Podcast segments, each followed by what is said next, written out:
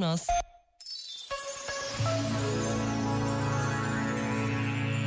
Escreveu Simone Weil: Se procuramos com verdadeira atenção a solução de um problema de geometria e ao fim de uma hora não estamos mais avançados do que no começo, avançamos todavia, durante cada minuto dessa hora, numa outra dimensão mais misteriosa.